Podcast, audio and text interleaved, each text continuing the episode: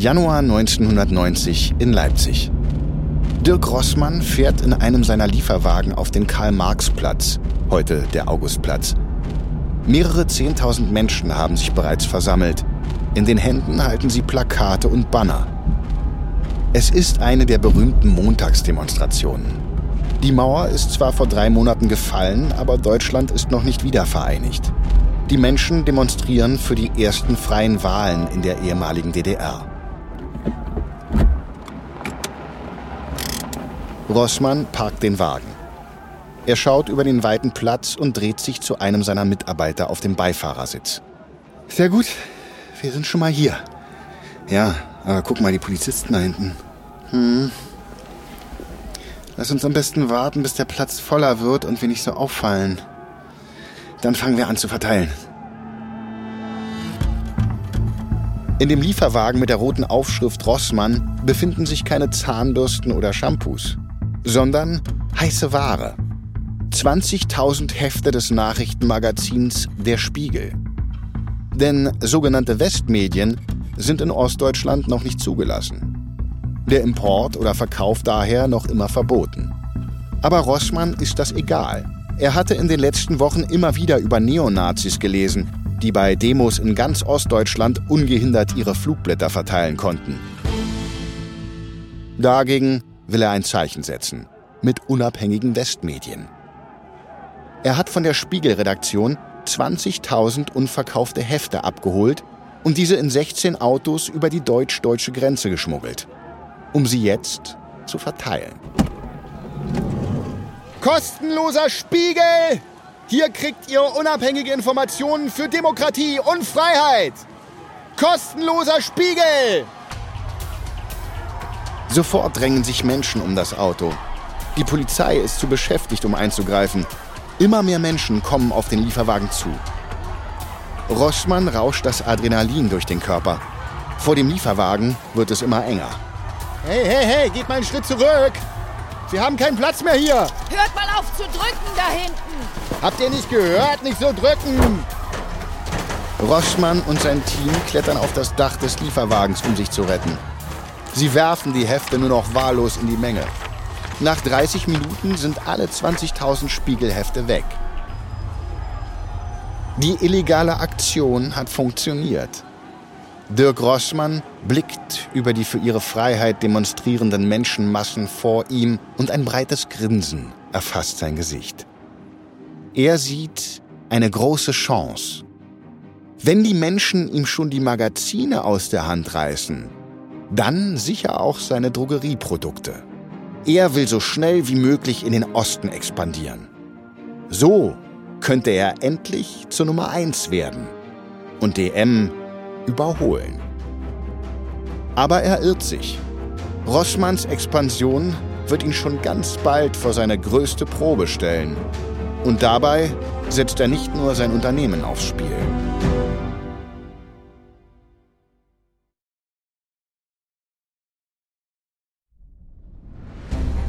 Ich bin Mark Ben Puch und das ist Kampf der Unternehmen von Wondery.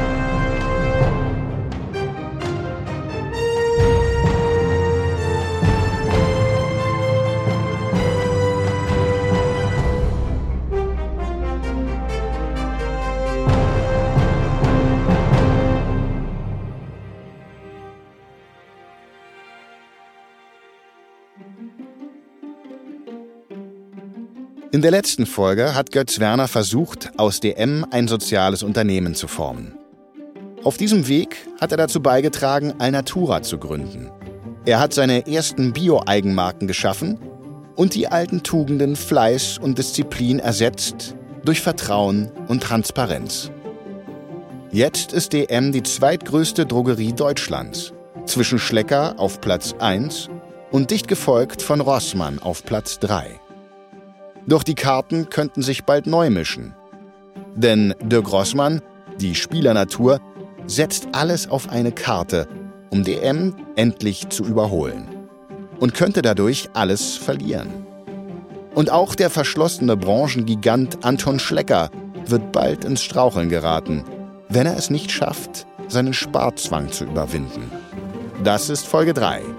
Der Spekulant und der Sparfuchs.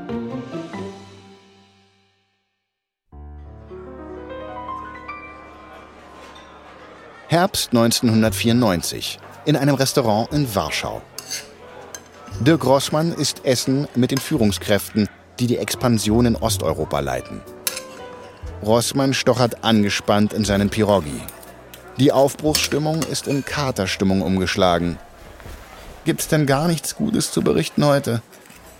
Doch, in Ostdeutschland läuft es nicht schlecht. Wir sind mit viel Schwung gestartet und haben innerhalb eines Jahres über 100 Läden aufgemacht. Unser Problem ist nicht Ostdeutschland, sondern äh, Osteuropa. Polen, Ungarn und Tschechien. Hm, warum? Wir haben die äh, kulturellen Unterschiede in den Ländern unterschätzt. Beispielsweise Polen. Die Manager sind in einer Planwirtschaft aufgewachsen. Die kommen mit unseren Strukturen und dem hart umkämpften Drogeriemarkt nicht klar.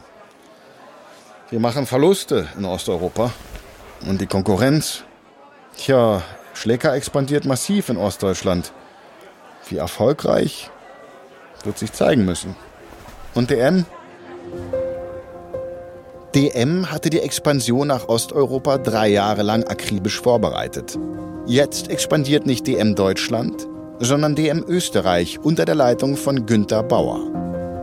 DM expandiert in Südosteuropa, in Tschechien, Ungarn, Slowenien, Kroatien, also in Länder, die historisch und kulturell eng mit Österreich verbunden sind. DM hat über die Expansion aus Österreich weniger Probleme mit der Geschäftskultur. In Tschechien und Ungarn sind wir direkte Konkurrenten. Und DM schneidet viel besser ab. Na gut, dann müssen wir noch mehr in Osteuropa investieren. Äh, Herr Rossmann? Der Finanzchef richtet sich in seinem Stuhl auf. Sein gequälter Gesichtsausdruck ist unübersehbar. Ähm, wir haben bereits Schulden in Millionenhöhe bei 20 Bankinstituten. Die Expansion ist zu teuer und zu schnell. Wir müssen langsamer machen, sonst könnten wir wirklich Probleme bekommen. Nein, jetzt ist ein entscheidender Moment. Es geht im Osten um Präsenz. Wir brauchen Läden, Läden, Läden. Und um uns in dem Markt besser zu platzieren als die M und Schlecker, müssen wir jetzt volles Risiko eingehen. Rossmann hat nicht nur ein Problem in Osteuropa. Er hat sich neben DM und Schlecker auch noch einen anderen mächtigen Feind gemacht. Die Parfumhersteller. Die Luxusmarken wollen nicht, dass ihre exquisiten Düfte in billigen Discountern verkauft werden. Deshalb weigern sie sich seit Jahrzehnten, sie zu beliefern. Und sie nutzen ihre Marktmacht für eine Art Preisbindung. Das sogenannte Depotsystem. Damit die Luxusparfums überall gleich viel kosten und nicht verramscht werden, kann man sie nur über zertifizierte Zwischenhändler kaufen. Die schreiben dann die Verkaufspreise vor. Wenn sich ein Händler nicht an den Preis hält, wird er nicht mehr beliefert. Aber es gibt nichts, was Discounter mehr hassen als Preisbindungen. Rossmann kauft deshalb seit Jahren die Parfums günstig im Ausland und importiert sie nach Deutschland. Das ist nicht illegal, aber beliebt macht er sich bei den Herstellern dadurch nicht. Auch Götz Werner hat das jahrelang so gemacht, hat den Kampf aber irgendwann aufgegeben. Zu teuer, zu aufreibend. Aber Rossmann, der alte Drogerierebell, denkt gar nicht daran, klein beizugeben.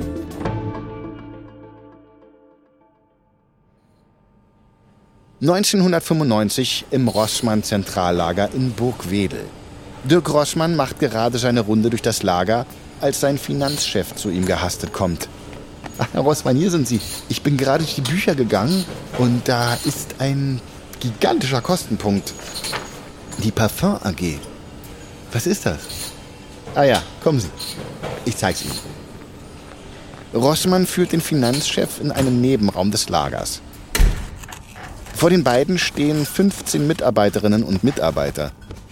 Sie öffnen den ganzen Tag lang Kartons, holen Parfumflaschen heraus und kratzen an den Etiketten der Flakons herum. Wir kaufen ja schon seit langem Parfums bei Großhändlern aus dem Ausland. Die Hersteller hassen das.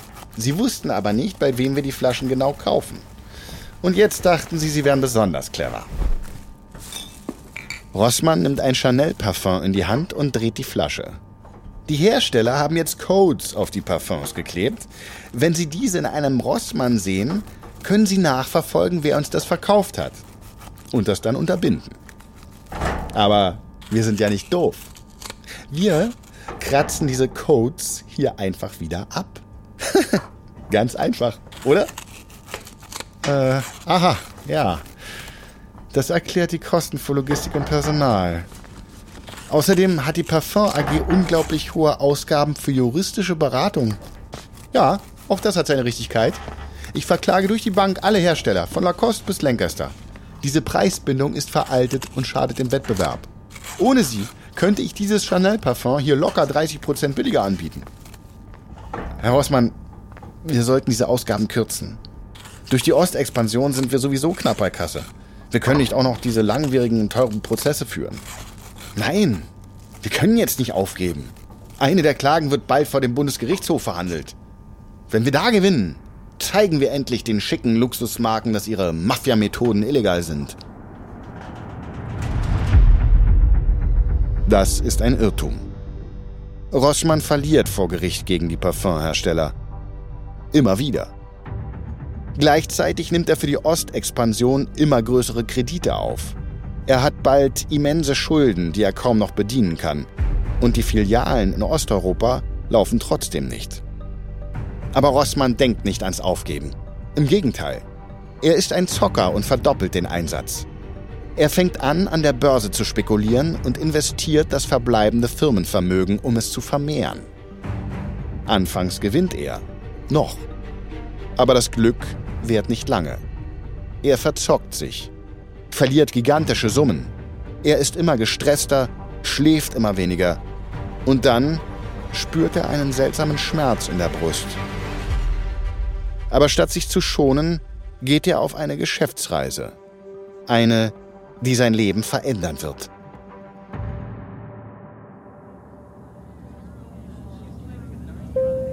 ...1996 in einem Flugzeug im Landeanflug auf Frankfurt am Main. Dirk Rossmann sitzt ganz hinten in der kleinen Maschine. Ein paar Reihen vor ihm sitzt Gerhard Schröder, Ministerpräsident von Niedersachsen und späterer Bundeskanzler, sowie andere niedersächsische Unternehmer. Schröder wird gerade von ein paar Journalistinnen und Journalisten befragt. Dirk Rossmann ist froh, hier hinten kurz seine Ruhe zu haben. Gerhard Schröder hatte ihn eingeladen als Delegationsmitglied auf eine Reise nach Polen. Obwohl Rossmann sich schonen sollte, hat er sofort zugesagt. Bisher hat er die Reise gut durchgestanden und in ein paar Minuten ist Rossmann wieder am Boden und kann sich endlich ausschlafen. Aber es setzt sich eine Journalistin neben ihn. Herr Rossmann, Frau Wittmann von der Wirtschaftsredaktion der Hannoverschen Allgemeinen. Wie haben Sie die Polenreise erlebt? Sehr gut, sehr informativ.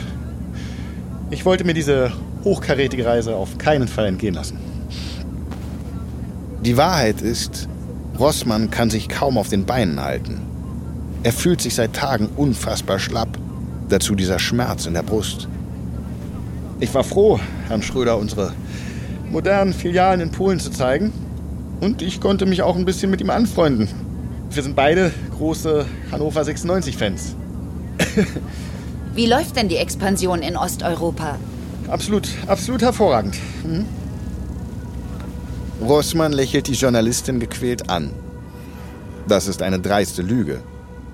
Die Expansion ist eine Katastrophe. Das Unternehmen hoch verschuldet. Er hat 12 Millionen Mark Verlust gemacht und weiß an manchen Tagen nicht mehr, wie er die Löhne bezahlen soll. Aber er darf sich nichts anmerken lassen. Wenn sich die Banken jetzt die Jahresbilanz genauer ansehen, könnten sie die Kredite kündigen. Dann wäre Rossmann pleite. Dann wäre sein Lebenswerk weg, einfach verzockt. Rossmann spürt den Blick der Journalistin auf sich ruhen. Die Unternehmenszahlen sind toll. Sie haben sehr viel investiert für die aggressive Expansion. Dazu sind Sie am Aktienmarkt sehr aktiv. Ist diese risikoreiche Strategie ein Frontalangriff auf DM?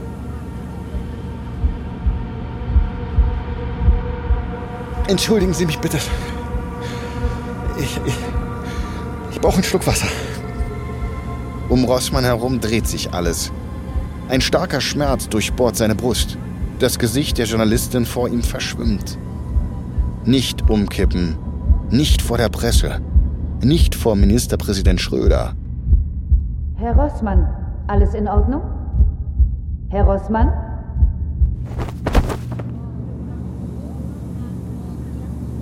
Rossmann wacht erst im Krankenhaus wieder auf. Er hatte einen Herzinfarkt. Für Rossmann ist der Herzinfarkt eine Läuterung. Als erstes verkauft er alle seine Aktien und schwört sich, nie wieder an der Börse zu spekulieren. Als zweites stoppt er die Gerichtsverfahren gegen die Parfumhersteller.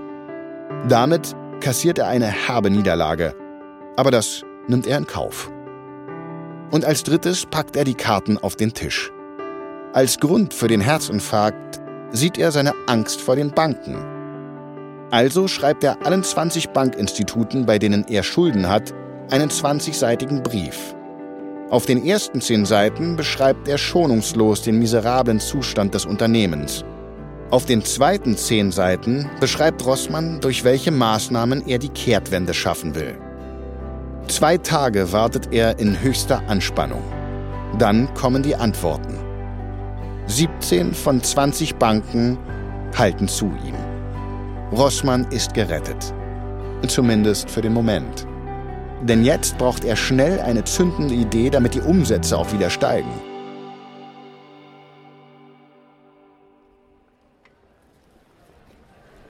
...1996 in der Innenstadt von Hannover. Dirk Rossmann und seine Frau Alice laufen durch die Einkaufsstraße. Was willst du mir so dringend zeigen? Das hier. Chibo? Genau. Komm, wir gehen rein. Ich will dir zeigen, was Chibo alles verkauft. Der Kaffee spielt nur noch eine Nebenrolle. Der Großteil hier sind Non-Food-Produkte, die Chibo-Eigenmarken. Zum Beispiel hier. Fließpullover, Skianzug, Skibrillen. Oder hier. Bügeleisen, Regenschirm. Guck mal, sogar Schmuck gibt es hier. Ja und? Dirk, das ist die Zukunft des Einzelhandels. Die Leute lieben diese Sachen. Und Chibo macht damit riesige Gewinne. Dirk, momentan verkaufen wir Markenzahnpasta nur wenige Cent über dem Einkaufspreis. Wir sind nur die Verteiler. Die Hersteller verdienen das große Geld und wir sind die Dummen. Chibo entwickelt seine Eigenmarken, lässt die Ware in China produzieren und verkauft sie weit über dem Produktionspreis. Das müssen wir auch machen. Ja, das klingt einleuchtend. Wir fangen erstmal mit Produkten an, die was mit einer Drogerie zu tun haben. Ein wechselndes Sortiment. Zum Beispiel Badezimmerwagen und Handtücher. Und den Monat darauf, keine Ahnung, Wasserkocher und Pfannen. Lass mich die Eigenmarken entwickeln. Was hältst du davon? Das ist die Geburt der Rossmann-Ideenwelt. Mit dieser simplen Idee will Rossmann die Kehrtwende schaffen. Denn die drohende Pleite und der Herzinfarkt haben Rossmann keineswegs zum zahmen Kätzchen gemacht. Im Gegenteil. Die Krise hat ihn gestärkt. Rossmann will nicht länger auf Platz 3 sein. Er will DM angreifen. Aber ironischerweise wird er nicht DM, sondern Schlecker an den Rand des Abgrunds bringen.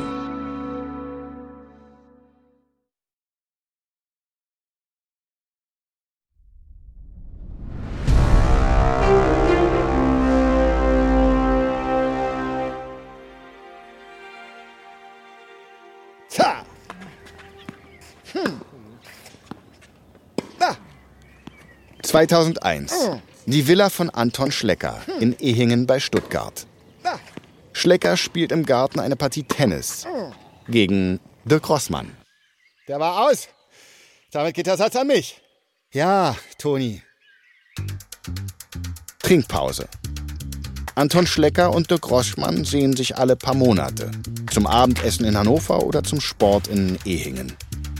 Sie sind befreundet, aber ihre Konkurrenz können sie trotzdem nicht beiseite legen. Anton Schlecker ist zwar in der Öffentlichkeit sehr zurückhaltend, Vor Rossmann aber prahlt er trotzdem gerne mit seinem Erfolg. Dirk, was ist los? Ich zieh dich ab. Warte ab, Toni. Dich kriege ich schon noch. Ich habe ja so Gerüchte gehört, dass du einen neuen Investor gefunden hast. Es stimmt. Rossmann hat sich wieder gefangen und macht satte Gewinne. Deshalb will ein chinesischer Großaktionär einsteigen und mit dessen Geld will Rossmann jetzt die Drogeriebranche aufmischen. Ha, wer hat dir denn das erzählt? Ach, Dirk, ich habe so meine Quellen. Und die werde ich dir bestimmt nicht verraten. Die sagen übrigens auch, du sollst in Verhandlungen mit Kaisers Drogerien sein, um die aufzukaufen. Auch das ist richtig. Rossmann will wachsen, indem er kleinere Konkurrenten aufkauft. Ach ja, ein bisschen Wettbewerb wird uns schon nicht schaden, Toni. Komm, lass uns weiterspielen. Anfang der 2000er ist Schlecker die unangefochtene Nummer 1 auf dem europäischen Drogeriemarkt. Anton Schlecker hat über 10.000 Filialen auf dem ganzen Kontinent. In Deutschland hat er über 40% Marktanteil. Weit dahinter kommen DM mit 19% und Rossmann mit 15%. Dabei hatte Schlecker erst 1975, also drei Jahre nach Rossmann, sein Unternehmen gegründet. Schleckers wundersames Wachstum beruht dabei auf drei Säulen. Erstens die Strategie. Schlecker kämpft nicht wie DM und Rossmann um die teuren Innenstadtlagen.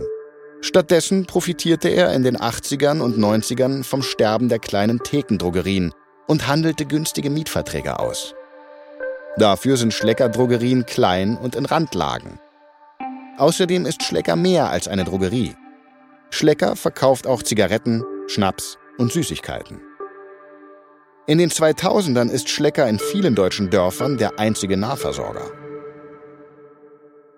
Die zweite Säule für seinen Aufstieg? Anton Schlecker ist ein eiserner Sparfuchs. Egal ob bei den Ladenmieten, den Gehältern, den Lieferantenverträgen oder bei der Ausstattung. Überall wird unerbittlich gespart. Schlecker bekommt die besten Konditionen bei Händlern und kann damit die besten Preise bieten. Aber er unterdrückt auch seine Angestellten und überwacht sie sogar mit Kameras und Detektiven. Die dritte Säule des wundersamen Wachstums ist eine Art Schneeballsystem. Schlecker handelt durch seine Marktmacht mit den Lieferanten lange Zahlungsziele aus. Das heißt, er bekommt Ware und zahlt erst Monate später.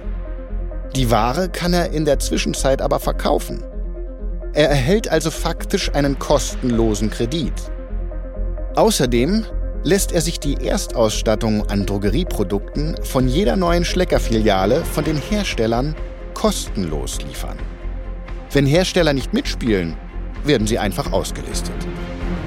Diese geschenkte Ware kann Schlecker verkaufen und damit schnell schon die nächste Filiale finanzieren.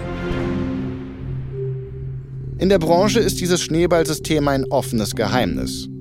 Schon 1994 schreibt Götz Werner von DM einen offenen Brief und bezeichnet Schlecker als das, Zitat, unproduktivste Unternehmen der Branche. Niemand hört auf ihn und Schlecker wird durch das aggressive Wachstum Europas größter Einzelhändler. Aber Schleckers wundersames Wachstum kann nicht ewig funktionieren. Bei Schlecker arbeiten in den Filialen überwiegend Frauen. Sie nennen sich selbst Schleckerfrauen.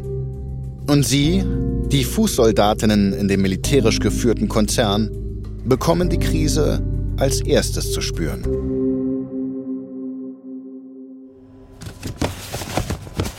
2003 in Ingelfingen bei Heilbronn. In einer Schlecker-Filiale räumt eine Verkäuferin gerade Ware ein, als ein Auto vor dem Laden hält. Es ist ein teurer Sportwagen, ein Jaguar. Die Verkäuferin guckt auf den Kalender und ihr gefriert das Blut in den Adern. Es ist Donnerstag. Ein Jaguar an einem Donnerstag kann nur eines heißen – eine von Anton Schleckers unangekündigten Filialkontrollen.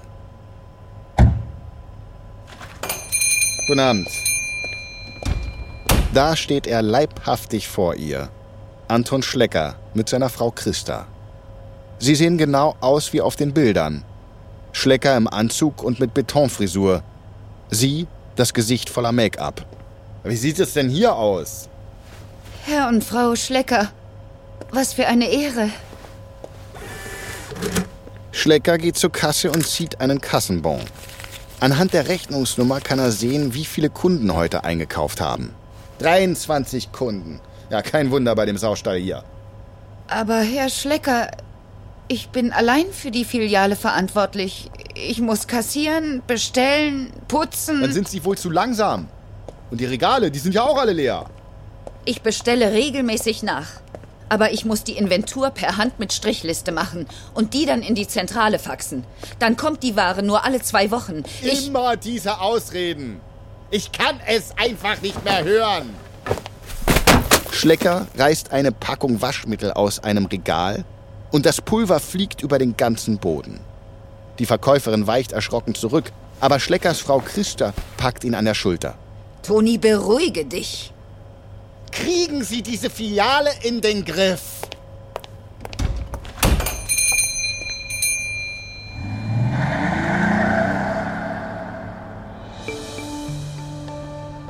...2005 hat Anton Schlecker fast 10.000 Filialen und damit weit mehr als DM und Rossmann zusammen.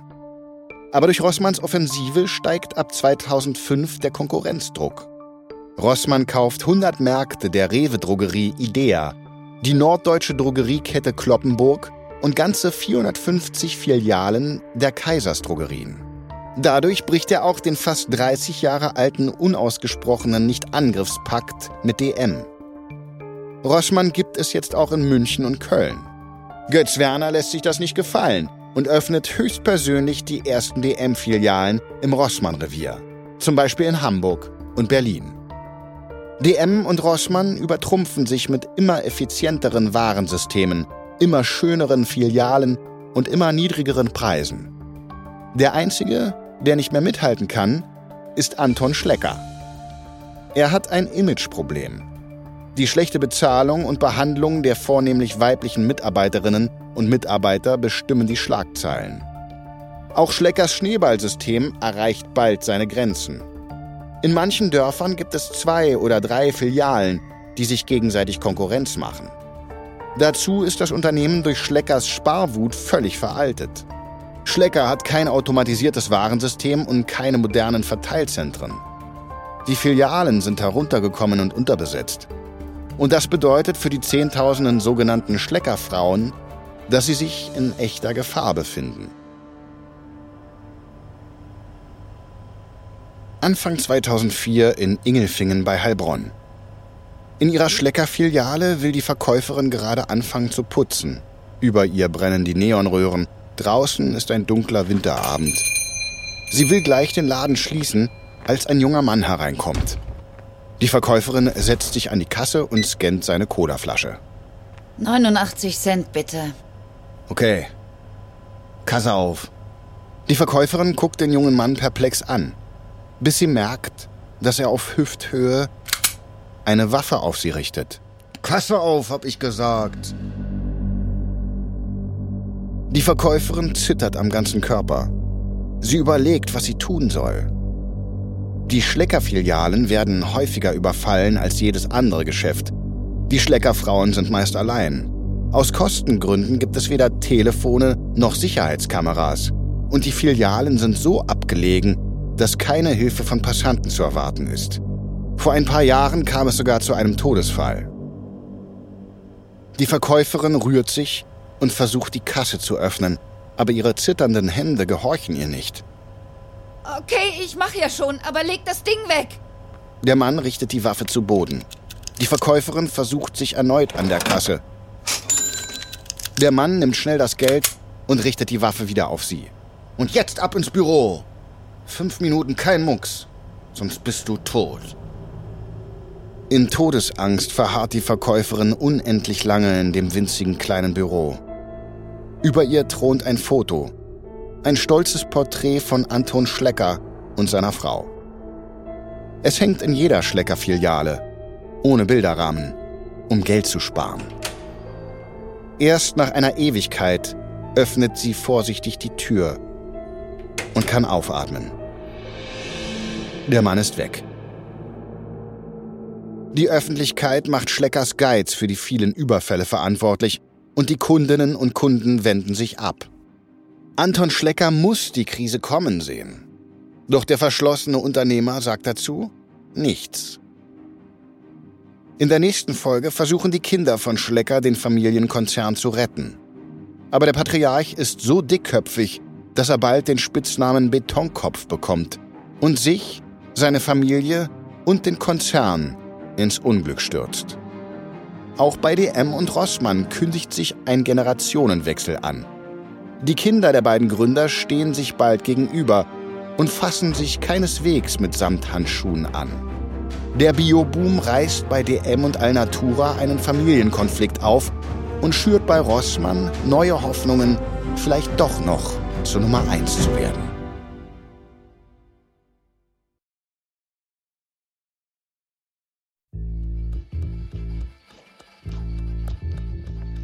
Das war Folge 3 von Kampf der Unternehmen. DM vs. Rossmann von Mondery. Ein Hinweis zu den Dialogen, die du gehört hast. Wir wissen natürlich nicht genau, was gesprochen wurde. Alle Dialoge basieren nach bestem Wissen auf unseren Recherchen. Kampf der Unternehmen ist eine Produktion von Studio J für Wondery. Ich bin Marc Ben Puch. Und ich bin Aline Staskowiak. Kilian Mazurek hat die Folge geschrieben. Für Studio J, Produzent Aljoscha Kupsch. Executive Producer Jannis Gebhardt. Das Sounddesign hat Fabian Klinke gemacht. Für Wondery, Producer Patrick Fiener.